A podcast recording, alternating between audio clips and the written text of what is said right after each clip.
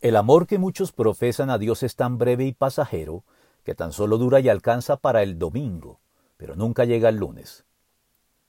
Ya hemos señalado anteriormente que la vacilación es una de las marcas de nuestros tiempos a la que la Biblia se refiere con gráficas expresiones como el doble ánimo y el corazón dividido, procediendo a describir esta actitud de forma muy visual y precisa cuando dice que el vacilante es como las olas del mar, agitadas y llevadas de un lado a otro por el viento, y que como resultado de ello es indeciso e inconstante en todo lo que hace.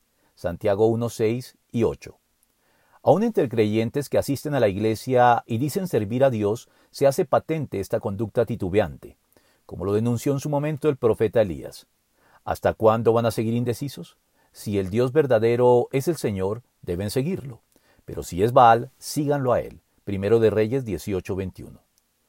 La vacilación puede entonces ser consecuencia de permitir que haya ídolos sutiles en nuestra vida que demanden fidelidad en nuestra parte en contraposición a la fidelidad de carácter exclusivo que Dios espera de nosotros, o también el resultado de una fe infantil, inmadura y superficial, que por lo mismo puede ser extraviada con facilidad por filosofías o ideologías humanas, o por herejías doctrinales malintencionadas.